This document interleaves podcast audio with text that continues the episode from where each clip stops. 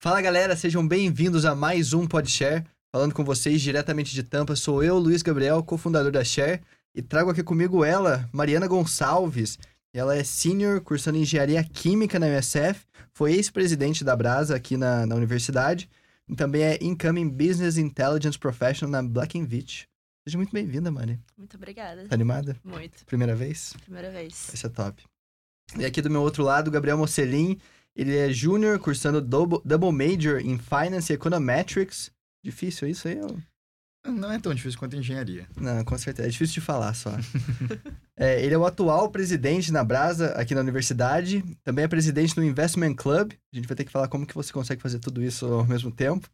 E também incoming Sales and Trading Summer Analyst na Goldman Sachs. Seja muito bem-vindo, Gabriel. Muito obrigado, é um prazer estar aqui, Luiz.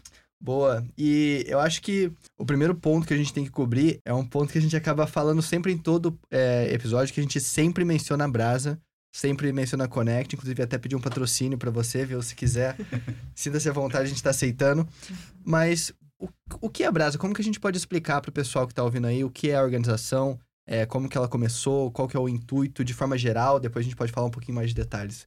Acho que a Brasa, a principal missão é dar todo o suporte para o aluno brasileiro que está aqui na faculdade, morando nos Estados Unidos, porque acredito que a maioria de nós chega aqui sozinho, sem conhecer ninguém. Então, a Brasa é o nosso primeiro ponto de contato quando a gente chega.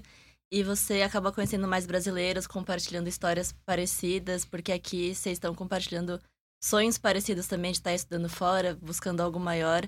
E a Brasa, para mim, pelo menos, foi o maior suporte que eu tive e tô tendo até hoje, até literalmente até o último minuto da faculdade. E é muito bom conhecer gente nova, saber que sempre vai ter alguém ali para você para te ajudar e te ouvir. Eu acho que, é, além de tudo isso, nosso propósito principal é a gente poder desenvolver todos os estudantes brasileiros aqui nos Estados Unidos profissionalmente, socialmente e pessoalmente. Né? A gente faz isso por forma de uma diversidade de eventos uhum. e também de workshops é, e conferências, né? Então a gente vai tocar tudo isso no podcast. Mas, que nem a Mari falou, é uma oportunidade incrível. Desde o começo, uh, tá comigo também, tá me ajudando a me desenvolver, conhecer pessoas e com certeza não estaria onde eu tô se não fosse por conta da Brasa, por conta de todas as pessoas incríveis que fizeram parte da organização até agora. Uhum. E a Brasa não é algo específico da USF, né? Isso. Isso, a gente tem a, a Brasa é uma organização global. A gente tem a Brasa Global, que seria basicamente a National Chapter, uhum. se botar dessa forma. E aí tem as Brasas locais, que no caso a Brasa da USF é a maior Brasa local do mundo, com mais de 400 estudantes brasileiros. É gente, é, mano? Muita gente. Pelo amor. E eu acho até engraçado, porque assim, a gente tem um, algumas gerações diferentes de alunos aqui nessa sala, né? Temos nós três na mesa, tem a Júlia também, a, que fica ali por trás no, na parte técnica. Mas é, quando que você entrou na faculdade, ô Ju? Agosto de 2018. Agosto de 2018, eu e a Mari agosto de 19, 19. e você agosto foi... de 20. Agosto de 20. Então, eu acho que, cara, a Brasa aqui na USF teve uma, teve uma evolução muito grande de todos esses anos, né? Porque quando eu e você entramos, Mari, era basicamente o quê? Churras. É, só era conhecida pelo churras e é, e tinha pouco isso. brasileiro, tinha 100, menos de 100 brasileiros? Menos de 100. Na nossa turma entrou, tipo, 30, 40 brasileiros. Agora tá entrando 150, 200. é, mas é legal porque eu acho que é, quando a gente entrou, era realmente... Tinha, de todos esses pontos que você falou, Gabriel, era só o, o ponto social, que eu acho que o pessoal focava mais. E, querendo ou não, acho que isso é muito importante para quem mora fora, porque, meu, quando você tá ali indo pra aula com... É, enfim, com professores de diferentes partes do mundo, com seus colegas ali de diferentes partes do mundo. Chega no final do dia, no final de semana, você só quer falar a sua língua, Sim. ouvir o seu estilo de música, sair com o seu grupo de pessoas.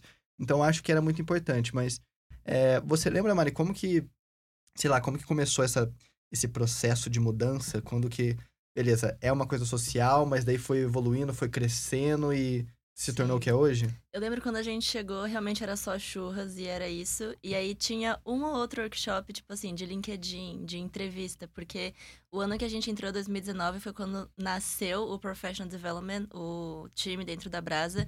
E eu acho que tinha. Era isso mesmo, sei lá, dois workshops por semestre, tipo, uhum. tipo, não era realmente o foco. E isso foi no ano de 2019. Aí no próximo ano de 2021 foi quando eu entrei para a Brasa como diretora de Professional Development. E aí foi quando realmente começou a nascer mais coisa. Foi quando a gente criou o programa de mentoria, começou a fazer workshop pelo menos uma vez por mês, então cresceu muito mais. E hoje tá o que tá, né? Tipo, a Uhum. Brasa é conhecida tanto pelos eventos sociais quanto pelos profissionais e os dois, ambos têm muito sucesso. Uhum, Isso é legal. E quando você entrou, eu tava na Brasa também. Você era o tesoureiro. Eu era o tesoureiro, né? É. Que alguns fatos legais, cara, é, aqui na MSF, acho que uma outra grande organização que existe é a, a EXA, que é a Junior Enterprise, né? Empresa júnior que tem no Brasil também, várias universidades brasileiras isso- esse programa lá. E ela foi criada dentro do time de Professional Development Verdade. da Brasa. Verdade. Eu lembro que até a gente tava vendo se ia ser algo que ia ser dentro da Brasa, se valeria mais a pena ser algo fora. E assim, acabou que saiu de dentro da Brasa e se tornou algo gigante aqui na MSF Sim. hoje, né? E Eu tenho uma pergunta. Por que, Uhum. que é, tipo, nada a ver? Por que, que é Exa o nome? Tem Porque um- tinham seis pessoas como cofundadores e era pré-copa. E daí acho que. Nossa, não Alguma- fazia ideia. Não, eu acho que é. Eu sei que tinham seis pessoas. E daí acho que. Não, não era pré-copa, né? Que era 2020. A próxima Copa seria 22. 20. Aqui 22. foi agora. que foi agora. Então, eu, pelo menos isso foi o mito que eu já escutei, né? Não sei se é. Pode ser fake Reza a lenda, né? Pode ser fake, reza a lenda. Eu acho que é isso. Mas é, eu lembro disso, cara, que é, foi quando mudou aquele board que eu entrei, e daí é, a gente tava com muita emoção pra fazer as coisas, só que daí vem a senhora pandemia no meio de tudo, né? Então, assim, a gente teve que cancelar operações, tudo foi basicamente colocado na gaveta.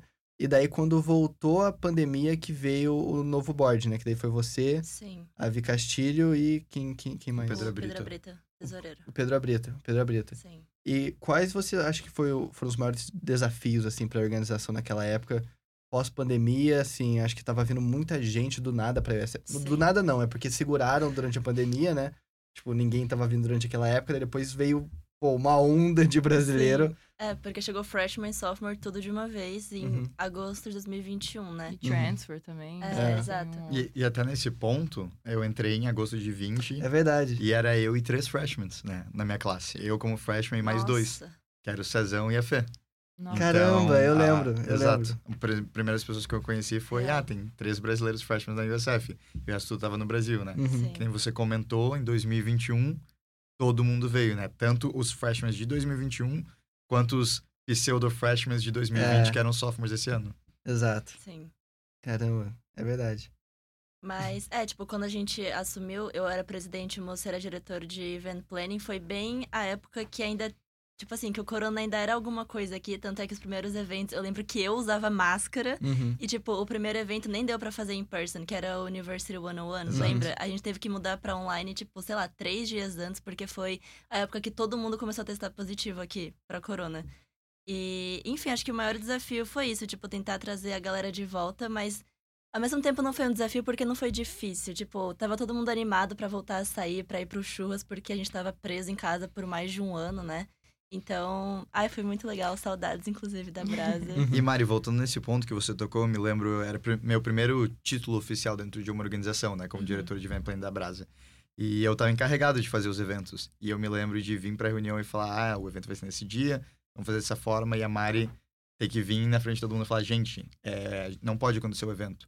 Porque a gente É. tem que pensar na- no que é mais importante, né? Que é a saúde de todos. E eu me lembro que aquilo foi uma coisa que eu, eu botou assim na minha cabeça e falei, pô, o evento tem que acontecer. Aham. Mas isso é uma coisa maior que o evento, isso é uma coisa maior que a gente, é uma coisa importante da gente sempre ter certeza de que todos os nossos membros, todas as pessoas que fazem parte, vão estar bem. Foi uma coisa que aconteceu durante a pandemia, muitas empresas, muitas pessoas tiveram que pensar realmente de uma forma diferente como ter o approach disso, e a Mari naquela posição de liderança, vindo e falando na reunião e falando não vai acontecer, porque essa coisa certa de fazer foi muito interessante para mim. Sim. Uhum. E tocando nesse assunto rapidinho, eu lembro que eu tava fazendo, faço ainda, né? Mas foi quando eu comecei a fazer terapia. E pra mim era muito difícil me ver naquela posição que todo mundo só pensava na farra e, tipo, querendo tudo ali na mesma hora. E eu me via na posição que se qualquer coisa que acontecesse, a responsabilidade ia ser minha porque eu era presidente. Então eu sempre dava o meu melhor pra trazer a racionalidade para as reuniões e pro board pra, tipo, make sure que tudo vai acontecer do jeito certo, assim, do nosso melhor, da nossa melhor tentativa, né, de fazer isso acontecer. Uhum. Eu acho que é muito difícil pra vocês também, porque assim, a Brasa não é só uma, um clubinho de pessoas que decide se juntar e fazer alguma coisa. Assim, vocês respondem pra universidade, basicamente, né? Sim. Vocês são vinculados a isso e é, você acha que, tipo, tem pós e contras, mas assim, vocês querem falar um pouco disso? Porque ao mesmo tempo que você pode ter que. Esse foi um exemplo claro, né? A universidade mandava fazer eventos de uma forma específica, as organizações tinham que, que seguir, Uhum. mas ao mesmo tempo tem vários outros benefícios que vêm com o apoio de uma universidade desse tamanho, né? Com certeza. Eu acho que, que nem você falou, tem pros and cons, né? De, Uhum. de qualquer situação desse jeito. Porém, no fim das contas, uma decisão dessa, estando parte da universidade ou não, teria que ser sido tomada da mesma forma, né? Uhum. Então, kudos pra Mari por ter, por ter É, feito isso é isso, verdade. porque Obrigada. muitas dessas coisas são maiores do que as regras da universidade, são realmente a gente looking out for our members, tendo certeza que eles estão é, tendo a melhor experiência possível nos nossos eventos e, e aproveitando. Uhum. Porém, eu acredito que a universidade dá um apoio incrível pra gente. A gente tem, obviamente, o uso de todas as salas da faculdade quando a gente precisa para os nossos eventos de Professional Development, que foram spearheaded pela Mariana. A gente tem, a, obviamente, a conferência Brasa Connect, que acontece aqui dentro da USF. E a gente, obviamente, tem um budget Uhum. né, que a faculdade dá pra gente, que é um certo valor todo ano, que a gente pode usar para comprar comida para os nossos eventos, que todos os eventos de professional development sempre dá comida de graça para os participantes. Né? É importante que eles venham, que eles curtam, mas também que eles comam alguma coisa gostosa, se sintam com a barriga cheia e com a cabeça cheia também, Uhum. de knowledge. Então, todas essas coisas trazem benefícios muito importantes, que eu acredito que, estando fora da faculdade, dificultaria muito o nosso processo de adesão dos Uhum. novos estudantes e também de continuar se envolvendo com eles no campus. Uhum. Não, legal. Então, assim, pegando meio que uma timeline geral, é, basicamente a gente começou a falar um pouquinho lá de 2019, que foi quando eu e Mariana entramos na, na USF, que tinha uma brasa mais cunho social, fazendo churras, eventos para engajar o pessoal que estava entrando. Daí depois a gente dá um salto, é, eu me torno ali tesoureiro, a, Bra- a Mari entra como diretora de Professional Development, que foi basicamente o início desse ciclo de desenvolvimento profissional. Daí depois você, e você pula para presidente, né, Mari? Uhum. Pula para ser presidente, Gabriel entra para ser diretor de Professional Development e assim, acho que o, o maior desafio que você estava enfrentando era sair de uma brasa pós-pandemia e começar com todos esses eventos, começar a exercitar de novo toda essa dinamicidade da organização com, com, com a comunidade de brasileiros. E daí a gente passa para Mocelin, Gabriel Mocelin como presidente.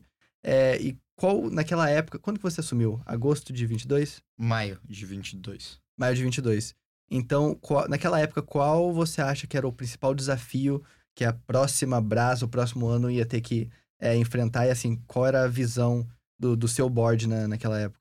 Com certeza, acho que é uma ótima pergunta, porque o board da Mario de 2021 fez a Brasa ser uma coisa que não era antes, Uhum. né? A gente cresceu exponencialmente. Muito, cara. E como qualquer organização crescendo exponencialmente, sempre há a pergunta de como que a gente consegue manter esse momentum, né? É sempre complicado. Então, a gente tinha esse problema de a gente accomplish muitas coisas, a gente conseguiu deliver um ano incrível para os nossos membros, porém, o que, que a gente vai fazer hoje para fazer com que daqui a um ano a gente consiga olhar para trás com o próximo board e falar caramba, eles continuaram o momento, agora é nossa chance, né? Então, o, a, a parte principal, e quando a gente fez a campanha né, durante as eleições, era institucionalizar a organização. E o que, que a gente queria dizer com isso como, como chapa era que a gente queria poder se conectar de uma forma mais ah, profissional e mais estabelecida com empresas e também com a faculdade em si.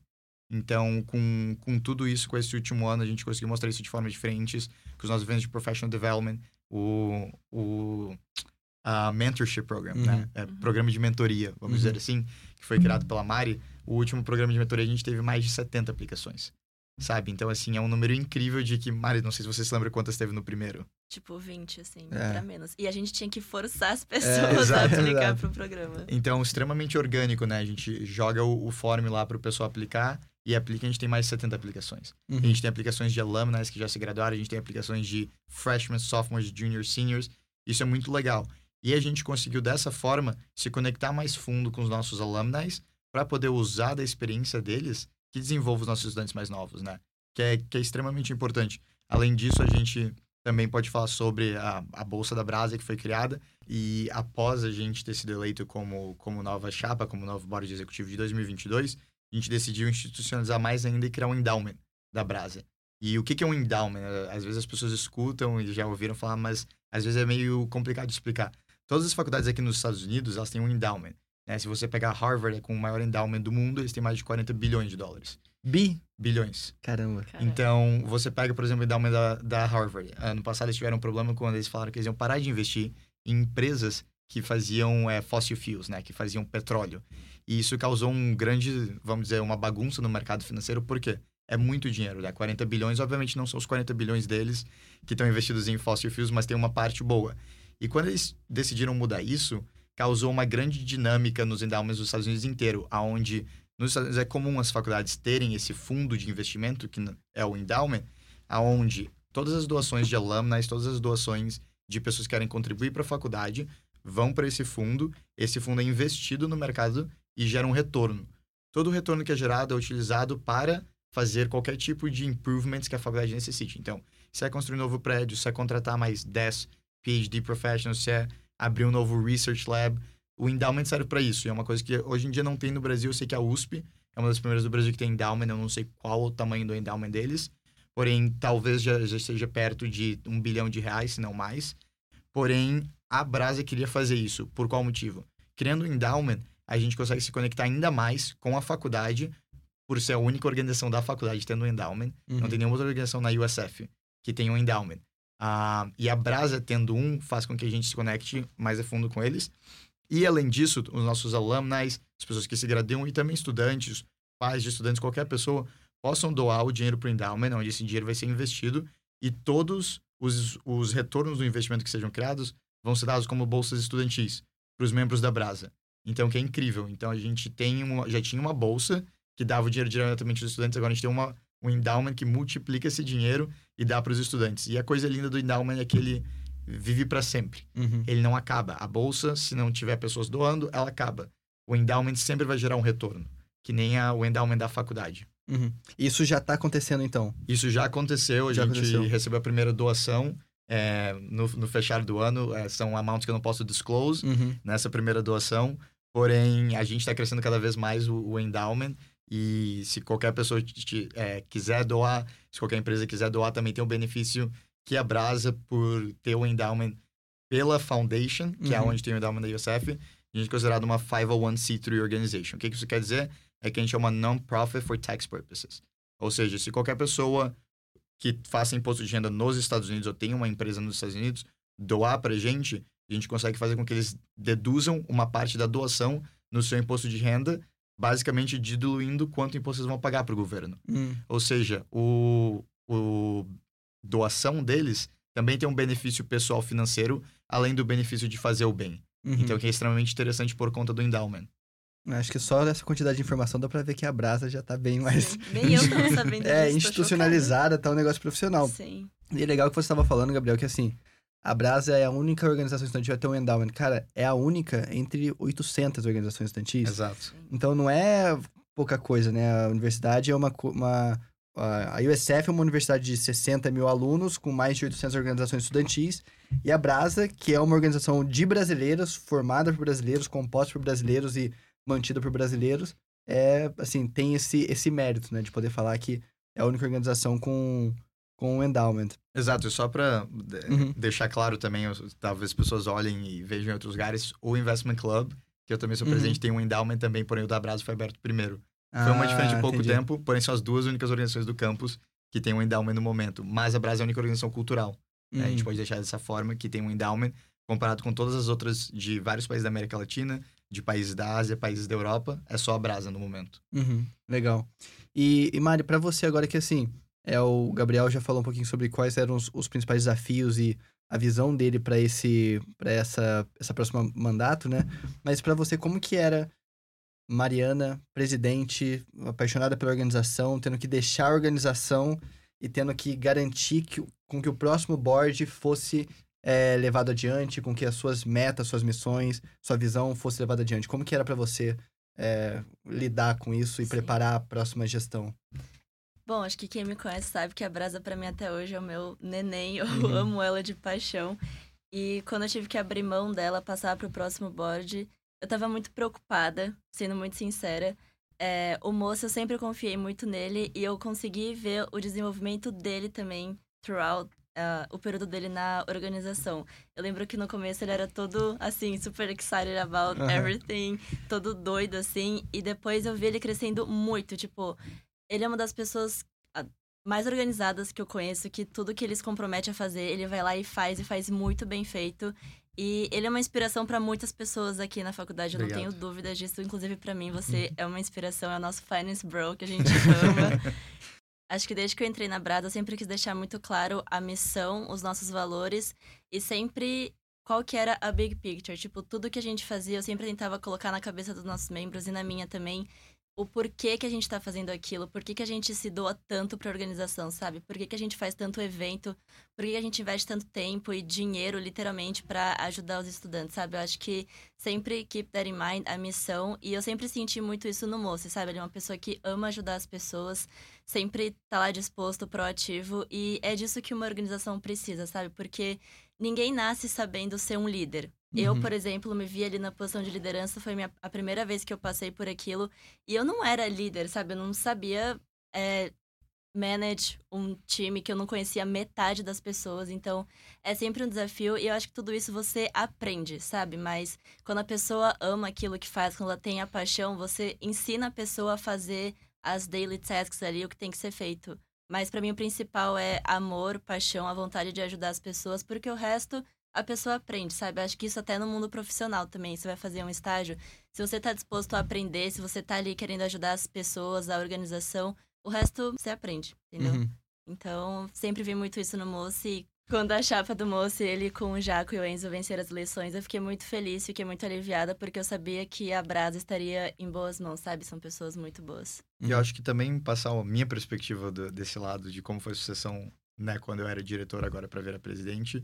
Acredito que desde o começo eu tentei, obviamente, crescer e mostrar que eu estava engajado e que não só sendo diretor de event planning, eu também gostaria de ajudar em outras coisas.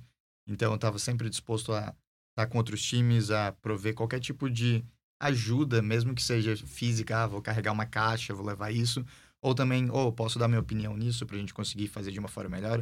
E acredito que tudo isso foi preparando eu para eu estar numa posição de poder chegar para Mari e falar: Mari, esse é o meu intuito. Eu tenho vontade de virar presidente um dia, mas eu preciso da sua ajuda. Né? E eu acho que eu fiz isso um- até early. Eu acho que foi mais ou menos em volta de outubro, uns Sim. dois meses depois que o semestre começou. Eu cheguei para Mari, comentei sobre e falei: pô, eu preciso da sua ajuda porque você tá nessa posição. É a posição que eu quero estar e tem muitas coisas que eu não sei. E eu acho que isso é uma parte muito importante também quando você é novo num lugar. E não só quando é novo, mas sempre é você saber que você não sabe as coisas. E que você precisa de ajuda de outras pessoas para se desenvolver e para crescer.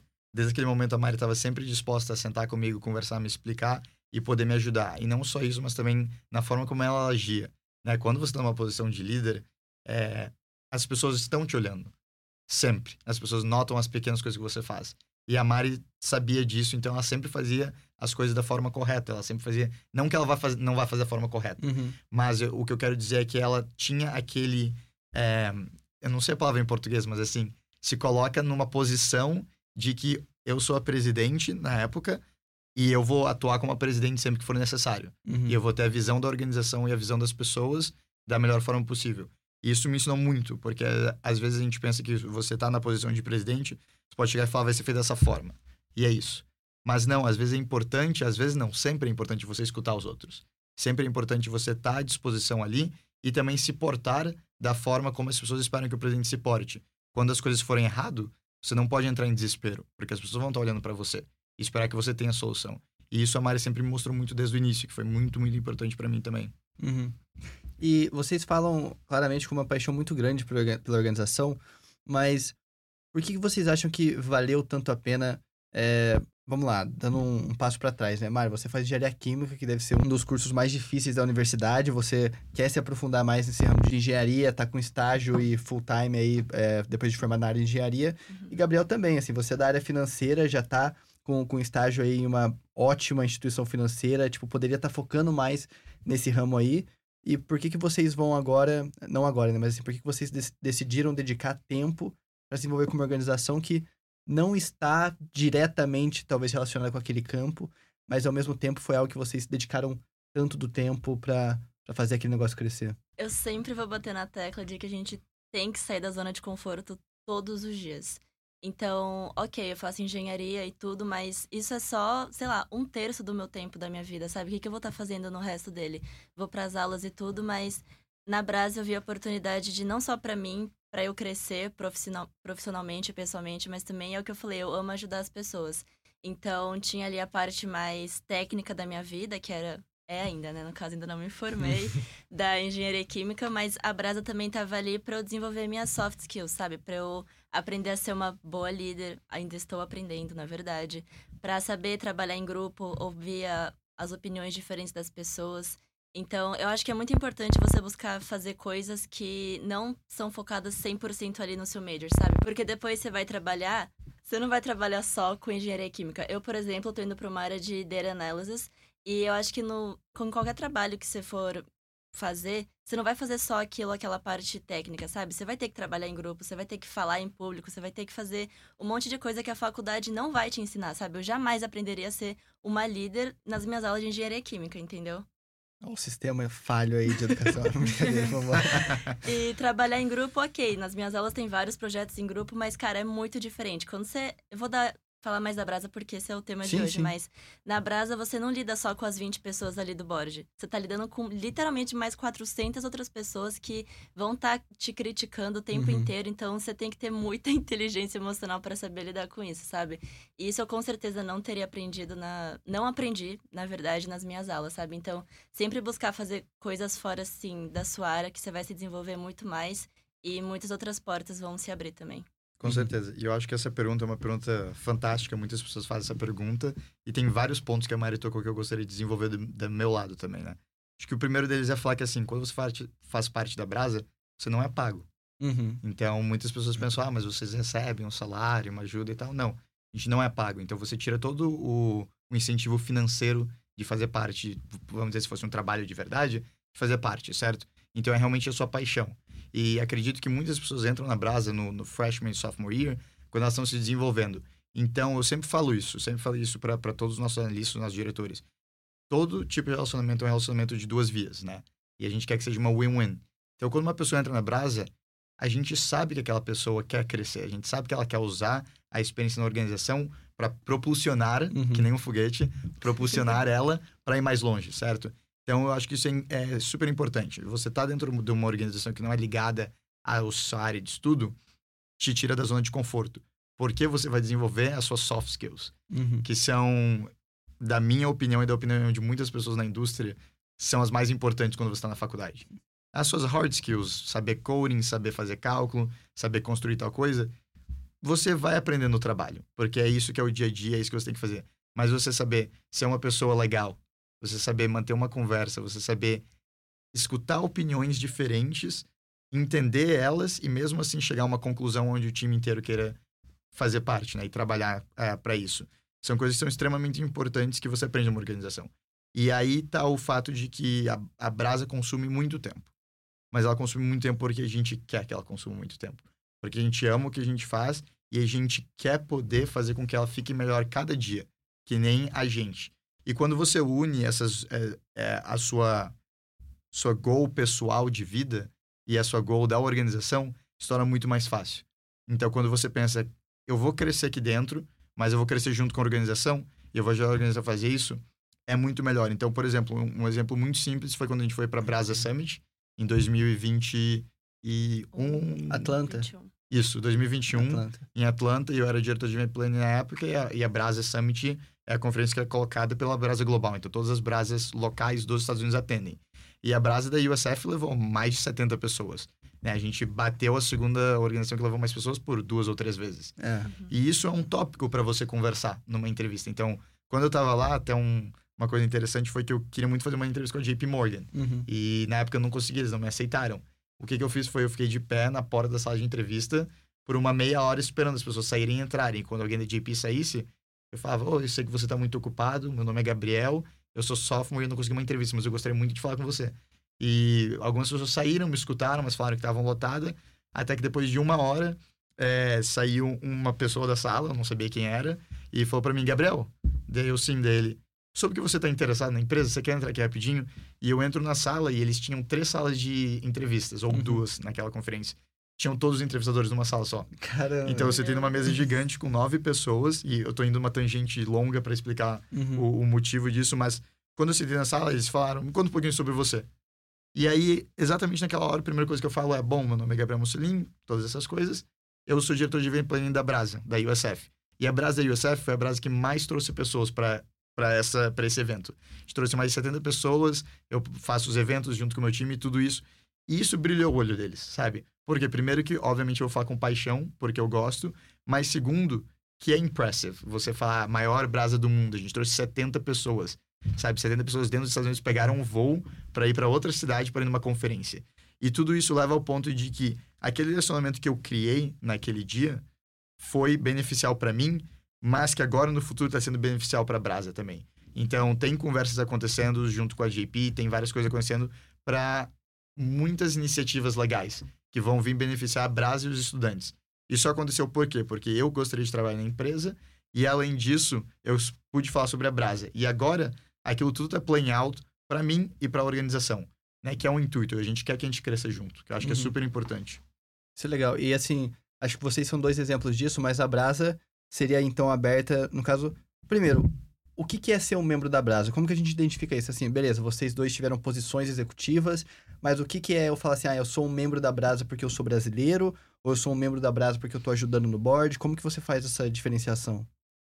Eu acho que quem tá no board, obviamente, já se identifica como um membro da Brasa, mas quem não está no board. O board são as pessoas que organizam os eventos, tudo ali, é, né? É, quem faz tudo acontecer, assim, basicamente. Uhum. Mas fora do board, acho que um membro é aquele que não só vai para os eventos e come, festa, o room, mas aquele também que acredita que acredita na organização, que vê um potencial nela e que dá faz críticas positivas, negativas, construtivas, construtivas não. Críticas positivas e construtivas e que mesmo de fora tá ali para ajudar a organização e as pessoas que estão dentro dela. Porque quando eu tava na Brasa, eu sempre ouvia as críticas de fora, mas eu sabia que não era por mal, sabe? A maioria uhum. delas, né? Algumas a gente tem que saber lidar. Mas, enfim, tipo, eu via que as pessoas realmente queriam ajudar a gente e fazer aquilo ser algo muito maior, sabe? Uhum. Então, para mim, um membro não é só aquele que vai pra festa e ele fala, ah, sou um membro da Brasa. Eu acho que vai muito além disso, sabe? Acho que é aquela pessoa que também que acredita que pode fazer a diferença ali dentro. Uhum. Eu concordo exatamente nesse ponto, porque uma coisa é você em um evento ao ano e falar que você é membro. Tudo bem, você é um membro. É, qualquer pessoa que queira... Qual que é a definição de membro book, né, no, no livro?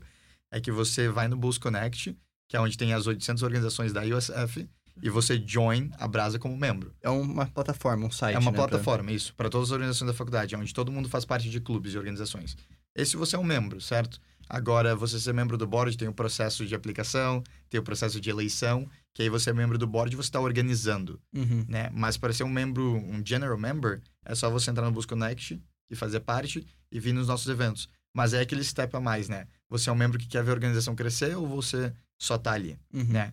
E o que a Mari falou é exatamente isso. A gente quer que tenha pessoas que se envolvam com a gente, que nos ajudem a crescer. No fim das contas, todos os eventos são feitos para aquelas pessoas aproveitarem, crescerem e melhorarem. Uhum. E se elas não passarem o lado delas pra gente, a gente não vai saber como melhorar. Então, que é extremamente importante que eles venham e falem pra gente, deem a opinião deles. Uhum.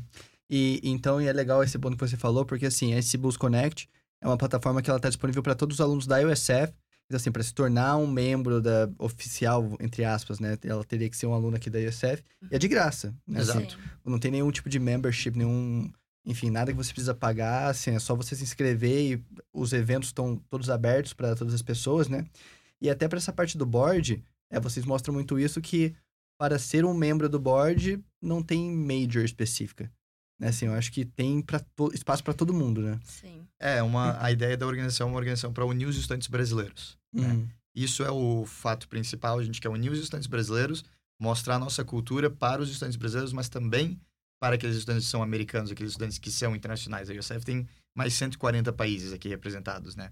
Então, qualquer pessoa que gostaria de vir e fazer parte e ir nos nossos eventos que a gente tem, eu vou dizer que, assim, um número, uns 20% das pessoas que atendem os nossos eventos não são brasileiros. Uhum. Que é muito legal. Por quê? Porque a gente tem que representar o nosso país da forma certa. Você vê nas notícias muitas coisas ruins sobre o país, corrupção, muitos problemas acontecendo, porém a gente tem a oportunidade de mostrar outro lado, mostrar a nossa cultura, o quão bonita a nossa cultura é e o que, que a gente tem a agregar para esse grande país que é os Estados Unidos, né? Uhum. Então, acredito que isso é extremamente importante, é que qualquer pessoa pode fazer parte, não importa o major, não importa o ano, o que ela tem que ter, o baseline é ter uma paixão. Por primeiro, impactar as pessoas e segundo, para crescer junto com a organização. Uhum. Exatamente. Não, ex excelente, cara, excelente. E, e no caso, assim, para todos esses, é, isso que a gente já falou, hoje em dia, quais são os principais programas que a Brasa oferece, seja é, oportunidades como a bolsa que você mencionou, sejam outros programas como é, o programa de mentoria. Então, vocês podem dar um geralzão sobre tudo que a, que a Brasa faz no âmbito cultural, social, profissional? Claro. Mari, se você quiser falar de, de Professional Development, começar. Claro.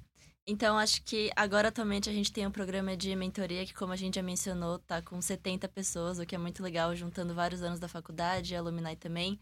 Além disso, tem vários eventos profissionais no campus, então, workshop de LinkedIn, de entrevista, de como aplicar para emprego, até aplicar para as posições do Board da Brasa para o próximo ano letivo. Um, como succeed na faculdade e fora também. Acho que o principal intuito do Professional Development é inspirar os alunos e mostrar para eles que é possível fazer. É possível alcançar os nossos sonhos aqui, mesmo sendo estudante internacional, sabe? Lembra quando a gente foi lá falar no começo do semestre? Verdade. Semestre passado. Verdade, eu e o Luiz, a gente fez o primeiro evento de É. Professional Development no passado. Que a gente Exatamente. contou nossas histórias. É, Fall tudo mais. 2022. Então, acho que esse time tá aqui para inspirar as pessoas, o que eu acho muito legal.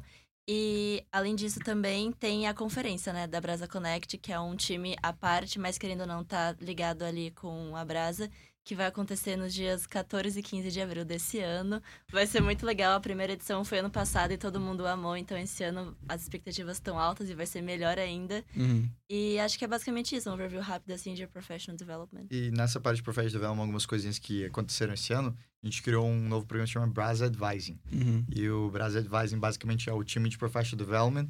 Eles fazem, eles têm um form onde as pessoas podem submit o que, que eles precisam. Então, vocês precisam de ajuda com LinkedIn, com resume, com cover letter, com job application. Vocês precisam de ajuda, basicamente assim, cara, eu tô perdido na facul, não sei quais aulas fazer, eu não sei aonde ir, todas essas coisas. Então, a- o pessoal aplica e aí, só semestre passado, a gente teve mais de 20, é, basicamente, sessões do Brasa Advising feita, onde o time de Professional Development sentou one-on-one. O que, que você precisa de ajuda? Vamos lá, vamos fazer isso, vamos trabalhar. E isso é muito legal, porque você vê o crescimento de cada pessoa. E além disso, não tem outro lugar que você consiga ir pegar e sentar e falar: Poxa, eu preciso de ajuda nisso. Um estudante brasileiro que já passou sobre, já passou por isso, né? E agora está querendo melhorar. Então, esse foi um negócio muito legal. E além disso, ah, eu, como sendo presidente do Investment Club e, e agora presidente da Brasa também, sempre tento juntar os nossos eventos que a gente tem no Investment Club, onde pode ser interessante para a Brasa fazer parte. Então, por exemplo, ano passado, a gente teve um evento, ano passado, digo semestre passado, né? Outubro, Uhum. Gente teve um evento com o CEO da empresa que eu trabalho. É uma empresa que tem 3 bilhões, 3 bilhões de dólares e meio que eles investem, e o CEO é novo, ele tem 44 anos, super bem sucedido. Ele veio falar. Então a Brasa avisa todos os membros: olha, tem esse evento com um baita CEO que vai falar um pouquinho da história dele, de coisas Uhum. que fez ele se tornar bem sucedido, coisas que não fez ele, fez ele errar, que demorou mais. E a gente dá essa oportunidade para os estudantes também. Então, Uhum. colaborar com outras organizações também é interessante nisso. Uhum. E, E sobre essa parte aí, vocês têm alguns números sobre o programa de mentorias, por exemplo, que eu acho um po- programa muito bem sucedido. Vocês têm números ali de é, quantos mentees estão participando, ou de quantos mentores, e onde, quem são esses mentores, né? São só alunos, são pessoas que já estão no mercado de trabalho? Tem algum, alguma, algum detalhe sobre isso? É, esse ano, no, no mentorship do Fall, né, que foi semestre passado, a gente teve uma divisão quase 50-50 de mentee e mentor. E o, a parte dos mentores, eu não sei exatamente os números, mas a gente teve pessoas que se formaram um ano, se formaram dois anos, três anos, quatro anos.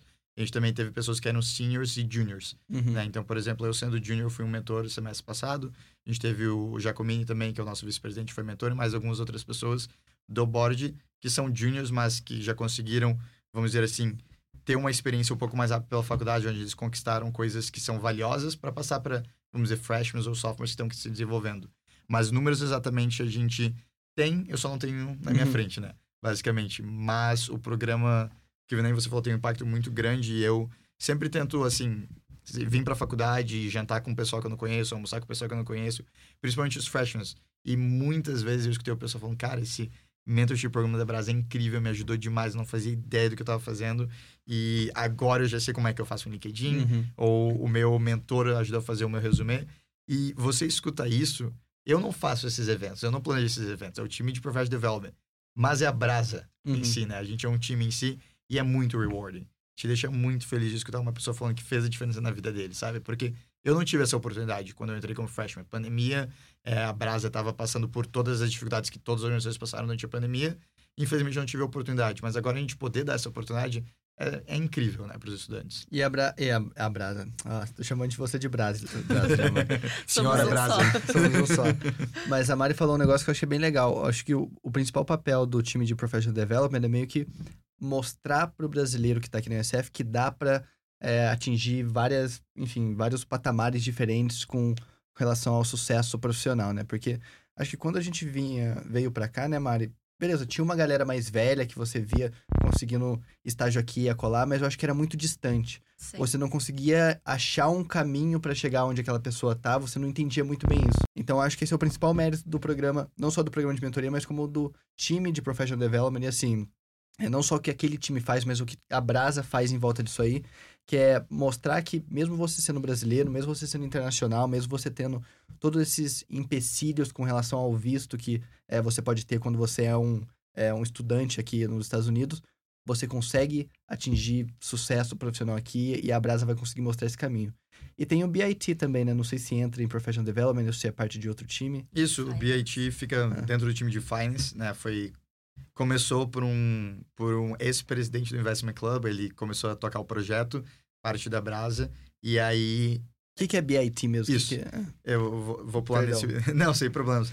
Vou pular nesse ponto, mas a ideia do programa é que a gente tenha basicamente um, work- um workshop semester long, né?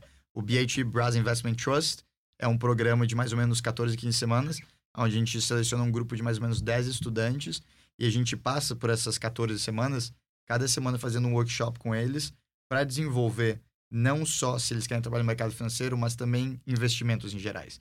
Obviamente, bom, também full disclosure que a gente não dá nenhuma indicação do que, que eles devem investir ou qualquer coisa assim, a gente que nenhuma aula da faculdade a gente ensina o que que são ações, o que que são ah, títulos de dívida, como que você pode investir aqui nos Estados Unidos sendo um estudante brasileiro, sendo um aluno internacional, como que você investe no Brasil, como que é o mercado, quais são as coisas importantes de você saber se uma ação vale o que vale ou não, né? Que a gente faz a parte de fu- fundamental analysis, a gente vê os fundamentos da ação, a gente vê os fundamentos da empresa em si, que é o mais importante, e realmente entender. E isso é um programa que é muito legal, porque eu tive um, um amigo meu, freshman na época, que ele fez o programa. E foi muito interessante porque ele não sabia se ele queria trabalhar em, em finance. E aí eu falei, meu, faz, porque vai ter duas alternativas. Ou você vai odiar ou você vai adorar. Se você odiar, é, é perfeito, porque você já sabe que você não quer fazer isso. E aí você faz o que você quer fazer depois. Uhum. Mas se você gostar, aí você já sabe que você pode botar mais tempo nisso. E eu acho que isso é uma coisa super importante da faculdade, é que quando você chega, mesmo que você fale que você já got everything figured out, provavelmente you don't. e você vai mudar alguma coisa, sua percepção vai mudar. E aí, aos poucos, é legal você começar a marcar na sua listinha coisas que você não quer fazer, coisas que você quer fazer. E como o BIT olha do investimento, do mercado financeiro, do zero até no fim do programa, que eles fazem uma apresentação sobre uma ação e por que, que a gente deveria comprar ou não comprar essa ação, as pessoas conseguem desenvolver um entendimento dessa área e saber se eles querem fazer parte disso ou não. Uhum. E os outros programas? Daí, assim, beleza, a gente fecha Professional Development, daí tem... Você quer falar de bolsa agora? Posso, posso sim, se você falou programa, só vou pular em outro programa que é o Sim. Marketing Course que a gente tem. Ah, boa. que o time de Professional Development tem tudo que a gente já mencionou. O time de Finance, obviamente, ele cuida de toda a parte do dinheiro da organização, tanto o dinheiro que vem da faculdade quanto o dinheiro que a gente fundraise durante todos os nossos eventos e também com conexões com alumni e business. E a gente tem o time de marketing, que obviamente faz um marketing incrível da Brasa, que, to, que a Brasa é famosa pelo marketing, pelos nossos vídeos, pelos nossos posts. Então eles tomam conta de tudo isso e agora eles decidiram fazer o quê? Vamos ensinar a galera do lado de fora que não tá no board da Brasa a como mexer no Photoshop, mexer no Canva, mexer nos diversos softwares que a gente usa para fazer isso, mas também qual é o processo criativo? Como que a gente approach isso? Qual é a mensagem que a gente quer deliver pro pessoal? Então, o Marketing Course vai ser um programa extremamente similar com o BAT, que vai ser mais ou menos 12 semanas, onde eles vão estar passando por todos esses pontos, vão desenvolver os estudantes. Isso, primeiramente, ajuda as pessoas que querem entrar na Brasa já ter uma base, mas também as pessoas que querem fazer marketing, eles sabem o que eles precisam saber. E se não quer fazer marketing, eles já arriscam da lista igual o BAT. Uhum. É um programa incrível que o nosso time de marketing, junto com o Giacomini, nosso vice-presidente, eles estão começando esse semestre, fresh, e vai ser incrível, vai ajudar muitas pessoas também. E pulando agora para a Bolsa da Brasa, Bolsa da Brasa foi começada em 2020, é, foi começada por um dos nossos fundadores e presidentes, e quando a Bolsa começou, a ideia é que a gente poderia ajudar estudantes que estão passando por dificuldades financeiras aqui nos Estados Unidos, né? Mas como que a gente vai fazer isso? A gente abriu a Bolsa no intuito de que os nossos alumni, ou seja, as pessoas que graduaram da faculdade, que têm um trabalho hoje em dia, estão numa condição melhor do que de, de estudantes para poder tirar uma grana do bolso e passar para o pessoal, iriam dar o dinheiro e com isso a gente vai conseguir dar a bolsa para a galera, né? Então, no primeiro ano a gente teve é, perto de 3 mil dólares, então a bolsa foi para duas pessoas, é dividido 50-50, e as pessoas recebem a bolsa em dois semestres, né? Então é no fall e no spring para eles poderem ter aquele dinheiro dividido ao longo do ano letivo da faculdade. No nosso segundo ano, quando eu virei diretor de event planning, eu vi uma oportunidade muito grande com os eventos, de fazer um fundraising. E, obviamente, o meu background em finance também me ajudou a entender isso melhor. Né? A Brasa e os eventos não deixam de ser um business, né? Você tem expenses, você tem as revenues, e aí você vê como que faz para optimizar tudo isso que dê uma, um maior profit possível. Então, fazendo os eventos, negociando os deals com os lugares que a gente está fazendo eventos, a gente conseguiu fundraise bastante dinheiro no segundo ano. Né? Obviamente, com a ajuda do nosso time de marketing, com a ajuda do nosso executivo, tenho certeza que a gente está fazendo as coisas certas, e com a ajuda de todos os outros times que fizeram com que isso acontecesse. No segundo ano, a gente juntou mais, praticamente 8 mil dólares, né? mais 7 mil dólares, e a gente deu bolsa para oito estudantes. Né? E o mínimo da bolsa é a ideia é que a gente dê uma bolsa de mil dólares.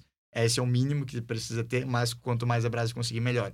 E todo esse dinheiro, todo não, mas uma parte desse dinheiro, uma boa parte foi raised pelos eventos da Brasa. Então, quando o pessoal vai nos nossos eventos, eles pagam para ir. A gente vai falar mais um pouquinho de, uhum. do event planning, mas quando eles pagam para ir nos eventos, a gente paga todas as expenses e tudo que sobra vai diretamente para a bolsa, de volta para os estudantes. Então, o intuito é que a galera venha curta e que o dinheiro volte para eles de uma forma que ajude eles a, a promover menos estresse na parte financeira e focar no que é importante, que é a faculdade, uhum. aqui nos Estados Unidos. E aí, esse ano, que a gente mencionou do Endowment, a gente abriu o Endowment, a gente está com, com goals, assim, bem legais de fundraise, a gente tem conversas com empresas já que querem doar, a gente tem conversas com alumni, a gente tem conversas com business tanto no Brasil quanto nos Estados Unidos, que são de estudantes. Talvez o seu pai tenha uma empresa aqui nos Estados Unidos e se ele tiver uma empresa, tudo vai dar certo, ele vai estar fazendo dinheiro, então ele vai pagar imposto, né? Uhum. Não tem como você não pagar imposto. Então você doa o dinheiro para a base e reduz o seu imposto. Nossa, nosso intuito aqui no futuro próximo, esse endowment cresça a ponto de que a Brasa não vai precisar se preocupar em doar dinheiro porque vai ser insignificante para o valor que o endowment vai ser, aonde todos os nossos eventos vão ter como total empenho fazer com que os estudantes tenham a melhor oportunidade de curtir e se divertir lá, né? Então, reduzir preço de ingresso, reduzir o preço dessas coisas, fazer mais eventos de graça, porque a gente vai ter construído a fundação aonde a gente vai ter uma network incrível de alumni que já se graduaram, que estarão graduando ao longo dos próximos anos, e também empresas que a gente está desenvolvendo as parcerias, aonde o endowment vai se tornar grande o suficiente que a Brasa não precisa mais se preocupar com isso, né? Uhum. Então, in, incrível é, o que o time desse ano está fazendo, o que o time do ano passado fez, e o primeiro time que criou a Bolsa fez, né? Uhum. Tudo começou do zero ali, não tinha bolsa, teve uma bolsa, e agora está crescendo cada vez mais. Então, ficaria super feliz de Talvez quando esse ano acabar, voltar e falar quanto que a gente conseguiu fundraise para a bolsa, isso. seria extremamente legal, mas já nessa pegada, falar do time de event planning rapidão, que eu acho que é uma é o ponto que a grande maioria das pessoas vem da Brasa porque são os nossos maiores eventos e tá naquele intuito, né? A gente quer desenvolver as pessoas profissionalmente com o time de Professional Development, pessoalmente, essa é uma, uma questão, pessoalmente, ela é bem assim, uma gray line, porque você se desenvolve pessoalmente tanto parte da Brasa, né, estando no board, você vai desenvolver aquelas skills, mas também nosso time de Professional Development faz o Brasil Advising, então se o pessoal precisar, pô, eu tô meio perdido aqui, eu não sei qual meio que eu quero fazer, eu não sei, você pode me conectar com uma pessoa, você pode me falar. A gente faz isso e agora a parte social, né, que é super importante, porque uma coisa, eu fui Orientation Leader meu freshman year, e uma coisa que acontece com muitos estudantes internacionais é homesickness. E o que é homesickness? É quando você vem para um país diferente, longe da sua família, longe da sua casa, longe dos seus amigos, longe da sua cultura. E pode ser muito, muito é, shocking para você isso no início, né? Você pode ficar assim, caramba, o que, que eu tô fazendo aqui? Por que, que eu vim para cá? E a ideia dos nossos eventos de, de event planning são que a gente consiga trazer a nossa cultura pro pessoal, né? Então a gente tem os bailinhos da brasa, que são festas onde a gente aluga um, uma balada, basicamente, e a gente traz mais de 400 pessoas. então a gente tem pessoas que são de todas as nacionalidades, a grande maioria é brasileira, mas tem muita gente de fora da brasa que também vem. E todo o dinheiro que a gente raise lá é totalmente doado para a bolsa, após todas as expenses, of course. E aí a gente também tem os nossos churras, que foi o que mais ou menos assim começou essa parte social da Brasa, onde a gente gasta uma grana, a gente, por exemplo, o maior churras que a gente fez, a gente comprou mais de 90 pounds de carne, que eu acho que dá uns 50, 60 quilos. Uhum. Então, só para botar em perspective. Churrasqueira ligada, dá uma e meia da tarde às sete e meia da noite fazendo carne o dia inteiro. E aí o pessoal vai, se diverte, pula na piscina, a gente bota temas, a gente tem o nosso famoso churras de carnaval. E é um, é um ótimo evento. Não tem, é imperdível pra quem, pra quem, enfim. Exato. Mais Pra quem coisa. vai. Pra quem vai, é imperdível. Pra quem vai, é imperdível. Exatamente, onde a gente quer que o pessoal venha, se divirta, curta Uhum. no fim de semana, possa se desconectar um pouquinho da faculdade, porque o, o, o balance né, na vida é importante. Uhum. E o outro quesito que a gente fez no passado foi uma festa de formatura. Um dos outros eventos legais que o time de evento planning ano passado fez, quando, quando eu era diretor, a gente tem o intuito de continuar, é a, é a festa de formatura. né? No Brasil tem a festa de formatura para as turmas, eles se divertem muito e a gente quer ter esse intuito de também prover aquela oportunidade aqui. Então, fazer um jantar, fazer uma dança, trazer a família, se divertir, curtir um pouco, né? Na semana seguinte, após a formatura, é super importante. Esse é um dos outros eventos grandes que a gente tem que acontece uma vez por ano. Então, a gente pega um hotel, pega o salão de eventos do hotel, faz o jantar, faz tudo, organiza tudo e e chama o pessoal. Acho que isso é bacana. Rapidinho, desculpa interromper. Mas é bacana que os pais podem participar junto de um evento da Brasa, entendeu? Legal. A única Sim. oportunidade, eu acho que a maioria deles tem, de ver realmente tipo, o que, que é, como funciona, quem participa. Então acho que foi bacana por isso, os pais terem uma noção melhor de o que, que é a Brasa. Não, com certeza, Verdade. você tava lá, né? Eu Então... estava lá. Fui eu tava. Eu fui, eu tava. E, e por último, né, que é o- um dos nossos eventos que eu digo assim, que é o, é o que eu mais, assim, me divirto, porque é um evento que você tem a oportunidade de conversar com muita gente, que é os nossos hangouts, né? Então, os hangouts a gente faz no campus, a gente pega, e a- agora a gente começou uma parceria com o mercado brasileiro aqui de Tampa, então a gente trouxe o mercadinho brasileiro, eles trouxeram um monte de comidas diferentes brasileiras para vender pro pessoal, é, e com isso a gente faz tipo um estilo gincana, assim, então a gente vai fazer corrida de saco, a gente vai fazer pega-pega, queimada, coisa realmente que a gente fazia quando a gente era gurizada, criança no Uhum. Brasil, e agora a gente tá aqui nos Estados Unidos na faculdade, correndo atrás de emprego, trabalho, imigração, tudo isso. Mas a gente tem a oportunidade de vir e sentar e conversar. A Brasa sempre dá pão de queijo, brigadeiro, é, salgadinhos de graça, mais Guaraná, bebida pro pessoal. Então você pode vir comer de graça e divertir e conversar com um monte de gente. A gente faz normalmente no domingo, assim, a tarde inteira pro pessoal relaxar, que é uma coisa incrível. Uhum. E até uma pergunta que eu tenho é que, por exemplo, desde o começo a gente estava falando de eventos que a Brasa faz e oferece as coisas de graça para os alunos, né? Seja comida, enfim, seja um espaço para a pessoa fazer aquele evento, mas tem eventos que são cobrados, né? Um bailinho, um churras, por exemplo. Como que você diferencia isso? Tipo, é, por que, que os membros eles têm que pagar para alguns eventos e por que, que eles podem ir e consumir as coisas de graça é, em outros? Sim, acredito que é uma pergunta extremamente importante, né? Todo mundo quer saber por que tem que pagar, onde é que o dinheiro tem, né? Por Exato. exemplo, um hangout, a gente pega e faz num lugar no campus, porque a gente é uma organização do campus, então a gente fala, a gente vai fazer nesse gramado. Perfeito, não tem taxa, não tem que pagar nada. E aí, obviamente, tem o fato que a gente tem que comprar as coisas para dar de graça pro pessoal. Então a gente vai desembolsa do dinheiro que a gente lucrou durante o ano, pela forma dos outros eventos que são pagos, e a gente dá de volta Uhum. pra gurizada, né? Então a gente compra aquelas coisas, gasta aí em torno de anywhere between 200 and 500 bucks Uhum. né, para esses eventos e dá tudo de graça pro pessoal. Mas aí quando você tem um bailinho, a gente tá indo para um, vamos dizer assim, uma, uma casa de festas, né? A casa de festas não vai fazer de graça. Eles, Uhum. a- legal, a Brasa é incrível, às vezes até consegue um desconto, mas eles não vão fazer de graça. A gente tem todo esse quesito. Além disso, a gente tem que preparar, a gente tem que arrumar, a gente tem que fazer o marketing, a gente tem que fazer todas essas coisas.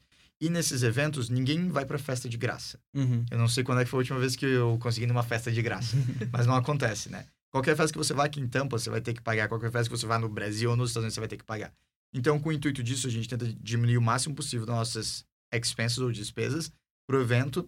E com isso, todo o dinheiro do ingresso que o pessoal paga vai para nossa bolsa. Então, o intuito é, primeiramente, como qualquer festa, tem que pagar para entrar. Sim. Segundo, é que a gente quer juntar aquele dinheiro para dar para bolsa para as pessoas que estão passando dificuldades financeiras aqui nos Estados Unidos, né? Uhum. Então, discernir os eventos que são pagos e os que não são, são os que vão ser mais caros, churras e o bailinho, né? Porém, todos os nossos outros eventos são de graça, a não ser os eventos que acontecem assim uma vez por ano. Por exemplo, o Gasparilha, que é o festival aqui em Tampa. A gente aluga, ano passado a gente alugou dois ônibus, né? E para alugar um ônibus é caro, é mais Sim. de 2 mil dólares por ônibus, né? Aí, A Brás não tem como, infelizmente, bancar tudo isso e ainda conseguir doar dinheiro para a bolsa. Então, obviamente, ano passado, o board, que era Mário, Pedro e a Vitória, ah, liberaram dinheiro para a gente conseguir reduzir o custo para cada estudante, para a gente não ter como pagar tudo, né? Uhum. Então, esses eventos que claramente têm uma, uma despesa para a parte da Brasa, a gente tem que cobrar do pessoal para a gente poder pagar essa despesa e juntar dinheiro para a bolsa. Uhum. Mas tem a universidade também dá um pouco de fundos para serem gastos com algumas coisas, não? Isso. E esses fundos são 100% usados. Os fundos são dados para qualquer tipo de evento que acontece dentro do campus. Uhum. Então, qualquer coisa que a Brasa faz fora do campus, que é o a mais, né? Que é a Sim. organização provém, a gente não tem nenhum acesso ao fundo da faculdade. Uhum. O fundo da faculdade é todos os eventos de Professional Development têm comida de graça, comida e bebida. Uhum. Sempre. Todos os eventos que a gente faz, por exemplo, se tem um Bulls Market, a gente consegue comprar algumas coisas. E coisas de marketing, né? A Brasa tem um banner, a Brasa tem uma tablecloth, a Brasa faz os stickers, a gente vai fazer camisetas esse ano, Uhum. que é uma coisa que a gente queria fazer bastante tempo. Então a gente vai gastar, por exemplo, as camisetas, a gente tem 1.400 dólares todo ano para gastar. Esse ano a gente vai pegar 1.400 dólares e vai fazer as camisetas e a gente vai dar as camisetas de graça para todos os Uhum. estudantes escrito Brasa. Então eles não precisam pagar por isso. Né? Mas por conta desses fundos que a faculdade dá, que são extremamente restritivos no que podem ser usados, quando podem ser usados e aonde, e todo o processo de ter acesso a esses fundos também são restritivos pra gente. Não, isso é legal. E voltando num ponto que a gente até brincou lá no, no começo, eu acho que é, a maioria das pessoas que, que passam aqui por esse podcast são pessoas que estão fazendo um bilhão de coisas durante a semana e, assim, tem que fazer com que tudo que elas fazem encaixe dentro de 24 horas, né? E vocês dois são mais exemplos disso. Eu queria saber qual que é a, Tipo, como que vocês trabalham para organizar todas as atividades com relação à, escola, aulas, mas também tem a procura de trabalho, ou se não, se você já tem um trabalho, o que, que você vai fazer lá dentro, mais organizações estudantis, como que vocês têm essa balança aí? E a parte social também que é importante, a gente Sim. não pode esquecer, né? Sim, work-life balance. Exato, exato. Eu acho que eu sempre tento keep in mind as prioridades. Então, por exemplo, eu tô aqui na faculdade, qual que é a minha prioridade número um? Obviamente é get my degree, né? Of Uhum. course. O diploma. Então, tipo, baseado nisso, eu vou filtrando tudo que eu faço durante a minha semana. E uma coisa também que eu sempre faço agora, eu organizo cada hora do meu dia, literalmente, durante os cinco dias da semana, pra eu ver, assim, tipo, a big picture, pra make sure que eu vou fazer tudo que eu preciso fazer. Então, por exemplo, quando eu era presidente da Brasa, eu era vice-presidente de outra organização. Eu trabalhava no campus e no meu primeiro semestre que eu era presidente, eu tava procurando emprego.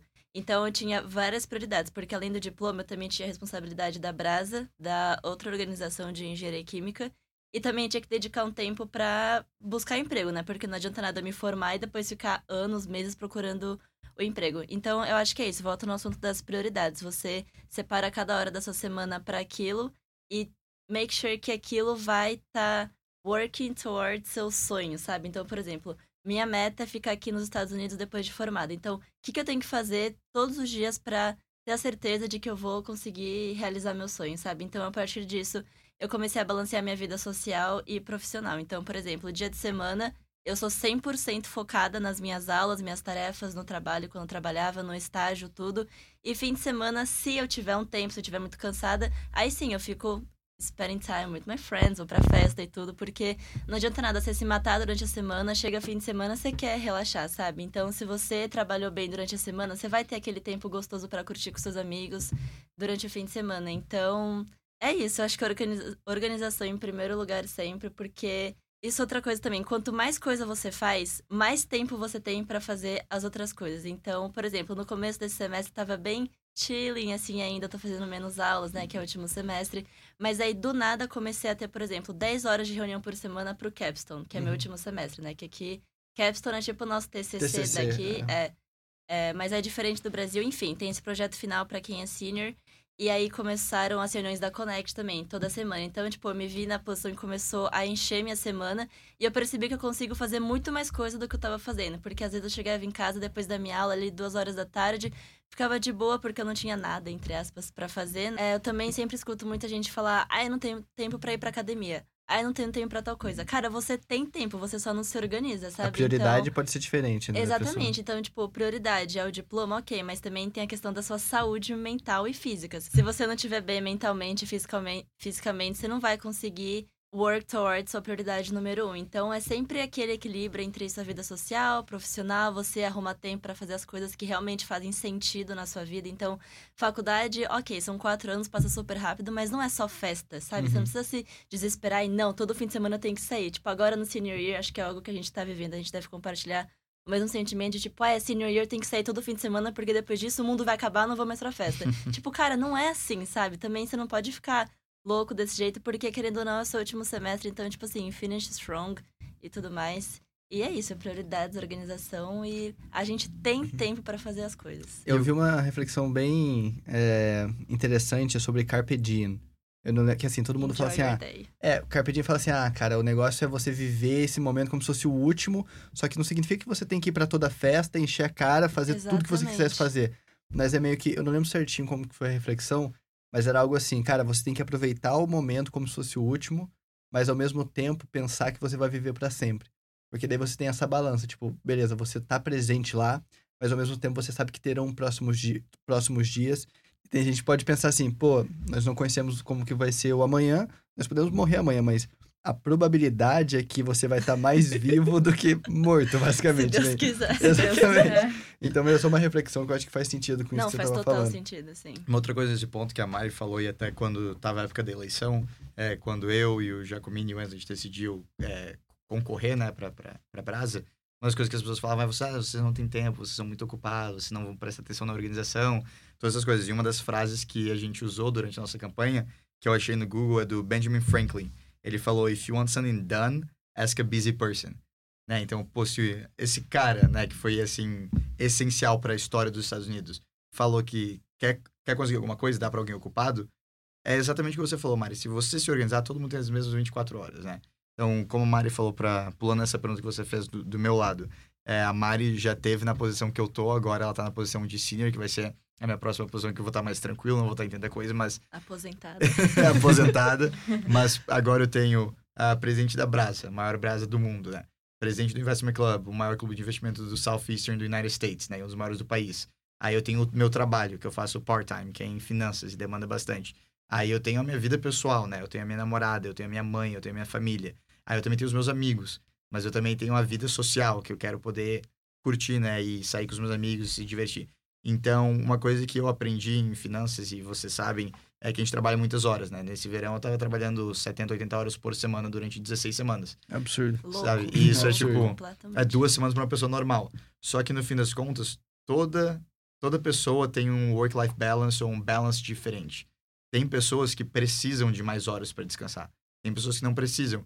E isso que é, tipo, o que é bonito do ser humano, né? Que a gente não gosta das mesmas coisas, que a gente age de formas diferentes, que a gente tem um approach diferente para as coisas. Então, para mim, durante esse ano, se eu tô super ocupado fazendo coisa do Investment Club, da Brasa e do meu trabalho, tipo assim, eu tô muito feliz. Sabe aonde eu quero estar? Eu quero estar busy, eu quero estar correndo atrás. Hoje, domingo, acordei 10 da manhã para ter reunião, sabe? Da, da Brasa e da Brasa Connect. Então, tipo assim, eu não me importo, porque é coisas que eu gosto, é coisas que eu me animo e eu quero estar lá. Mas, ao mesmo tempo, burnout é uma coisa que é super real, principalmente na, na indústria financeira. E é importante você tirar aquele momento para você sentar e talvez não fazer nada. Sabe? Olhar para a parede e pensar, nossa, que incrível, como, como eu gosto de estar fazendo essas coisas, como meu dia foi bom, sabe? Agradecer. É, tem momento que você tem que sair com seus amigos e curtir. Tem momento que você vai ter que trabalhar duro. E tem, infelizmente, vai ter sextas que você não vai conseguir sair com seus amigos para curtir, porque você não tem um trabalho e você quer um trabalho.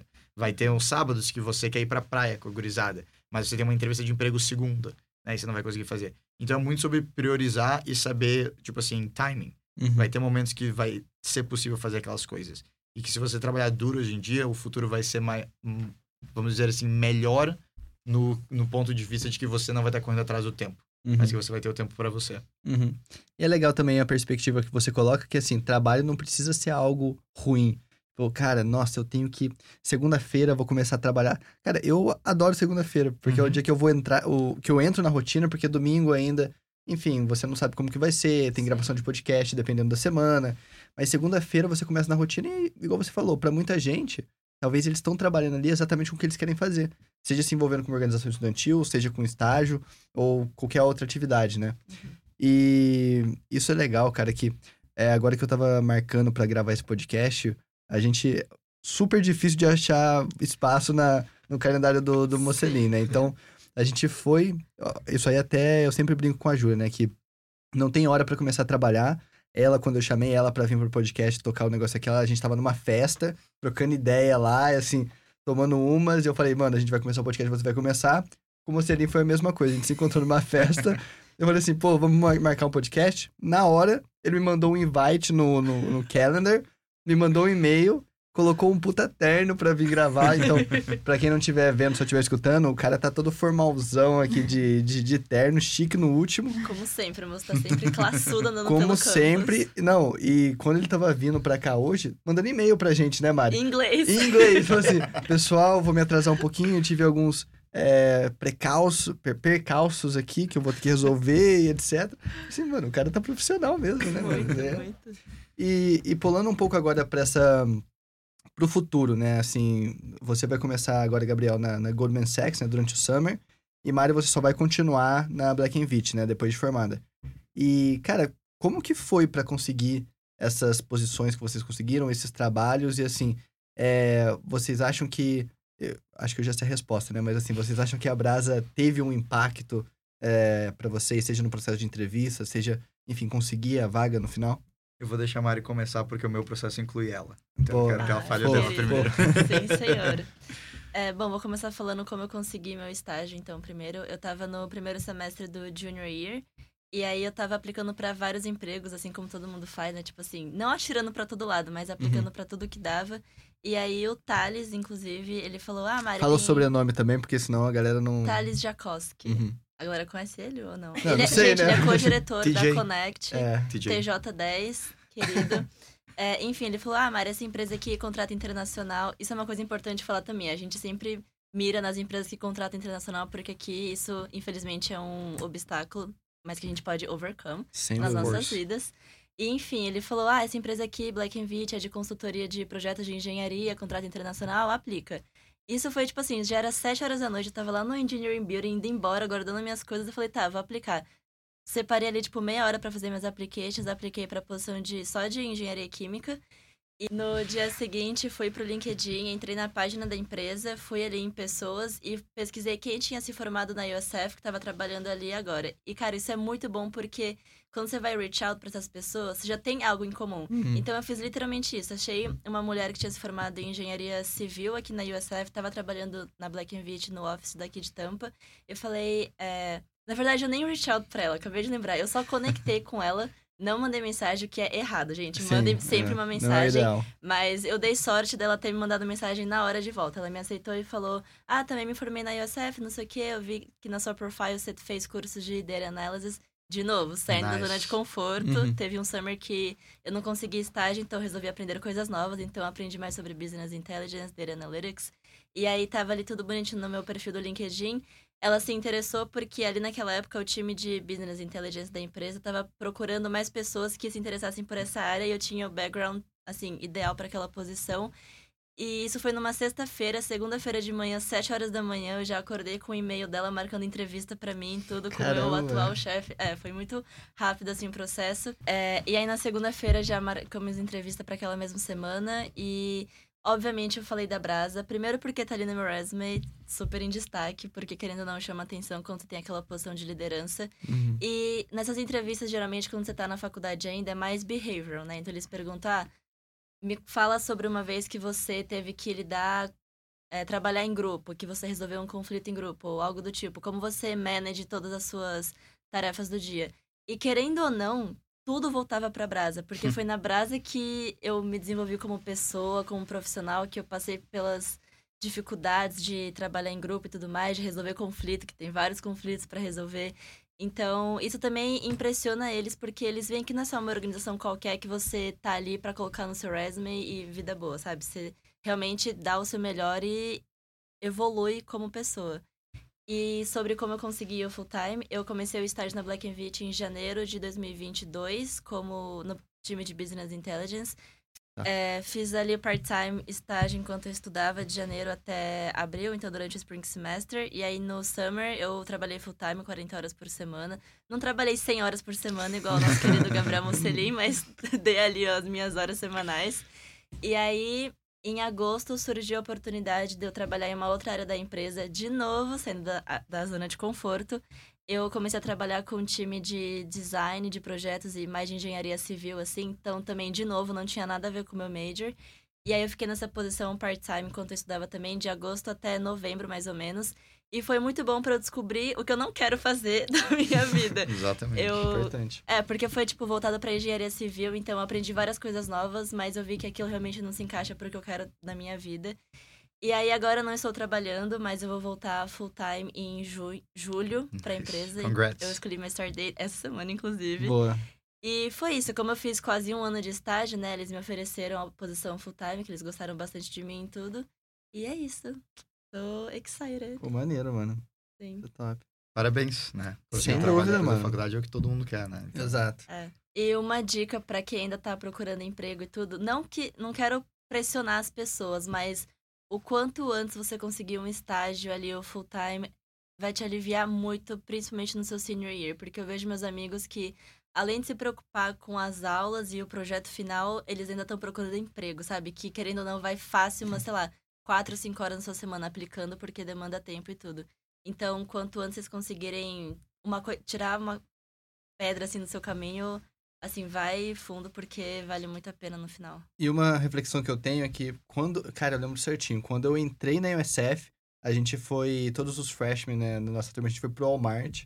E, enfim, fazer Eu compra lá. é, e e na, naquele Walmart eu conheci algum brasileiro que tava fazendo engenharia mecânica. Ele era junior na época. E ele falou assim: cara, se prepara porque junior year vai ser o seu pior ano. o Mais difícil. Só que quando chegou o junior year, tipo, não foi o pior. Beleza, as aulas realmente ficaram um pouco mais difíceis, mas assim. Eu acho que acaba sendo muito mais difícil pra galera, porque você tem, obviamente, aulas mais difíceis, mas ao mesmo tempo você tem que procurar emprego.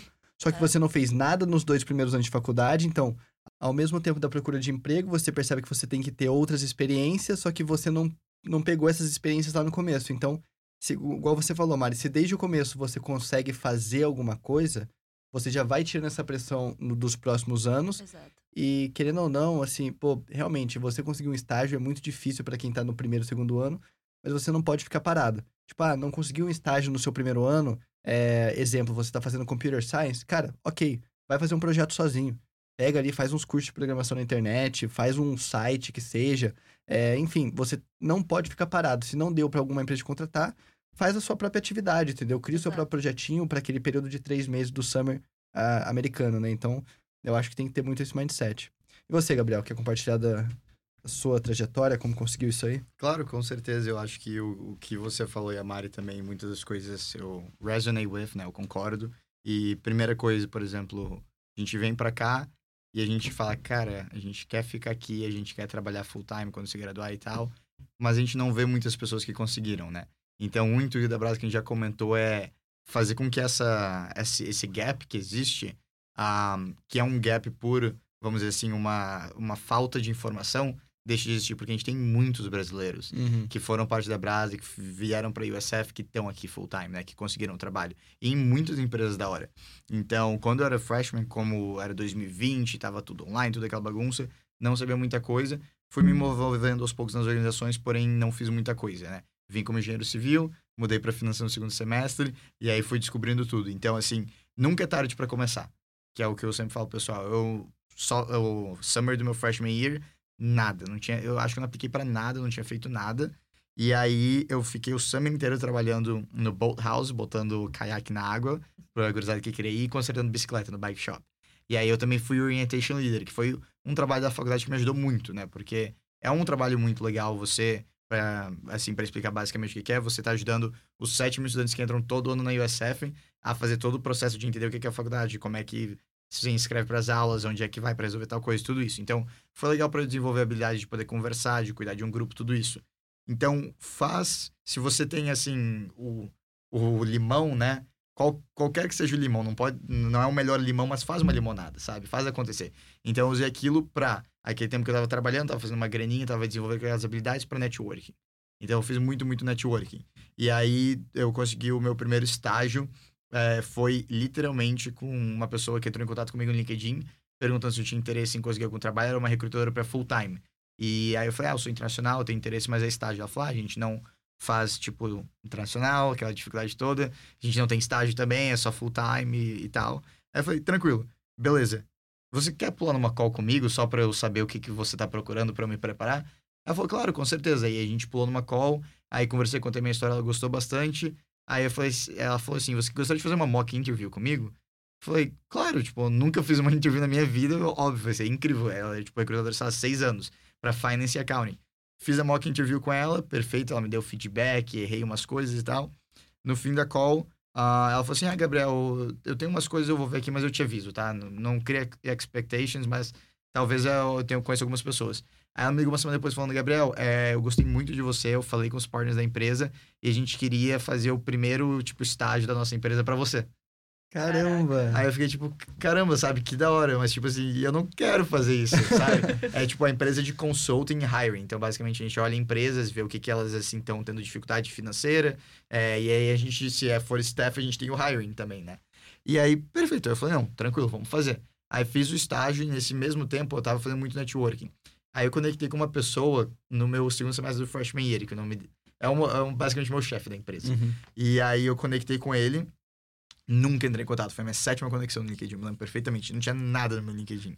Durante o verão, eu mandei mensagem para ele, quando eu tava conversando com essa, com essa recrutadora, e falei, cara, eu tenho muito interesse em trabalhar na sua empresa, eu gostaria de falar com você. Nunca me respondeu. Duas semanas depois. Pô, tô muito interessado nessa empresa, eu descobri isso, isso isso, a cultura é legal. Nunca me respondeu.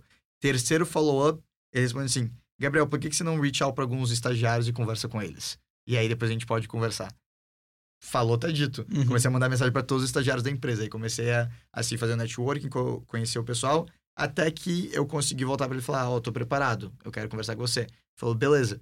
Fiz a minha entrevista com ele, aí ele falou: semana que vem você vai entrevistar com o nosso CEO no escritório em Tampa, que a gente tá abrindo. Foi o escritório em Tampa que a gente tá abrindo, a empresa em Nova York, né? O trabalho não é pra Nova York. Hum. Falou: não, não, a gente tá abrindo o escritório em Tampa. E tudo mudou. Hum. Sim, tipo, nessa conversa, sabe? E aí fiz a última entrevista, consegui o estágio e aí tô lá já, há um ano e três meses. E é uma empresa incrível de, de finanças, estou curtindo bastante.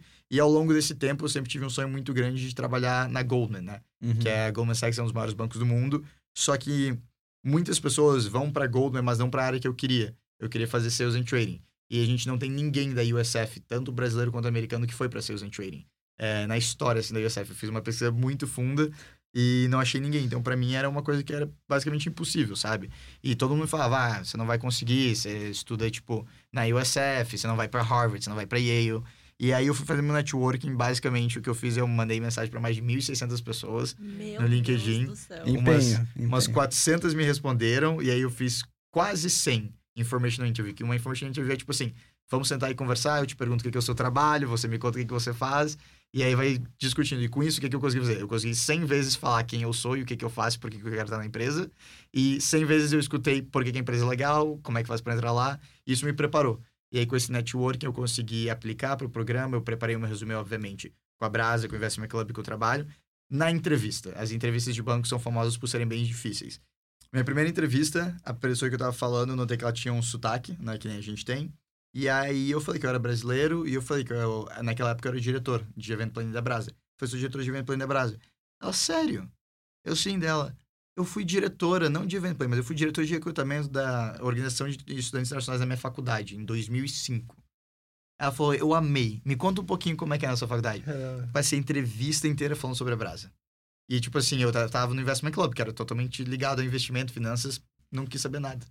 A entrevista inteira foi sobre a Brasa, sabe? Então, tipo assim, como que você entra em contato com os estudantes? Como que você desenvolve os estudantes? Como que é, é vir do Brasil para cá? Como é que era a sua cultura lá? Ela era de, um, de algum país da, do Oriente Médio, assim. Uhum. E, tipo assim, a conversa inteira foi sobre a Brasa, sabe? Uhum. Ela não perguntou nada além disso. Então foi incrível. Então é isso que eu falo. Você nunca sabe aonde as coisas podem te levar. Exato. E todas aquelas histórias que a Mari fala de behavior questions, tell me about a time that you had to face conflict.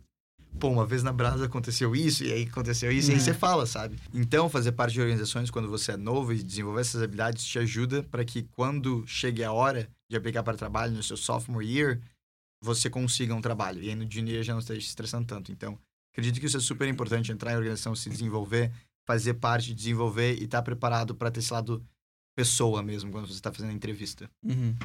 Cara, excelente. Eu acho que a gente poderia continuar mais algumas horas por aqui.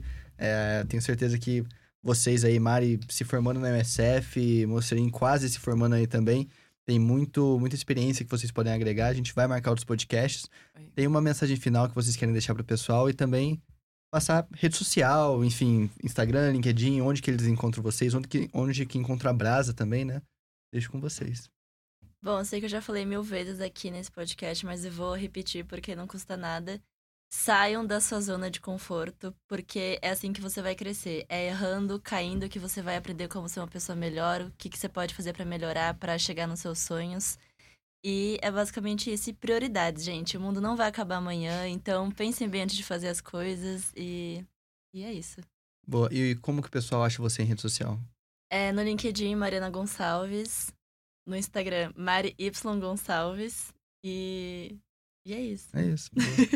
Uh, do meu lado, do, dois pontinhos são super importantes para mim. O primeiro é persistência. Acho que ninguém chega em nenhum lugar sem ser persistente. Eu acho que é extremamente importante você correr atrás dos seus sonhos. Ninguém vai fazer por você. Então, persistência é uma coisa que ninguém precisa nascer, ninguém precisa aprender. É só correr atrás. Né? E a segunda coisa é que ser uma pessoa com um bom caráter e genuína e que faz as pessoas se divertirem estar em volta vai muito, muito longe. Muito mais do que saber qualquer tipo de coisa de faculdade quantitativa. Então, conversem bastante, desenvolvam essa parte e seja uma pessoa legal. E sempre faça o bem. Porque você nunca sabe com quem você está falando e você nunca sabe onde aquilo vai levar. E para me encontrar no, no, Instagram, eu acho que é Gabriel Mocelin Underline. Eu não uso o Instagram, então não me manda mensagem lá, mas se quiserem mandar no LinkedIn, é Gabriel Mocelin. Sintam-se à vontade. E a Brasa, qual que é o Insta da Brasa? A Brasa, Brasa é USF, o handle do Instagram. No LinkedIn é Brasa é USF também. E se tiver aqui por Tampa, pela Flórida, vendo os nossos eventos, é só olhar no Instagram que tá tudo lá. Sucesso. É isso aí. Mari e Gabriel, muito obrigado por terem participado do, do podcast. E, pessoal, espero que tenham gostado, espero que tenham aprendido alguma coisa com essas histórias incríveis. E já sabem, se gostaram, pode share.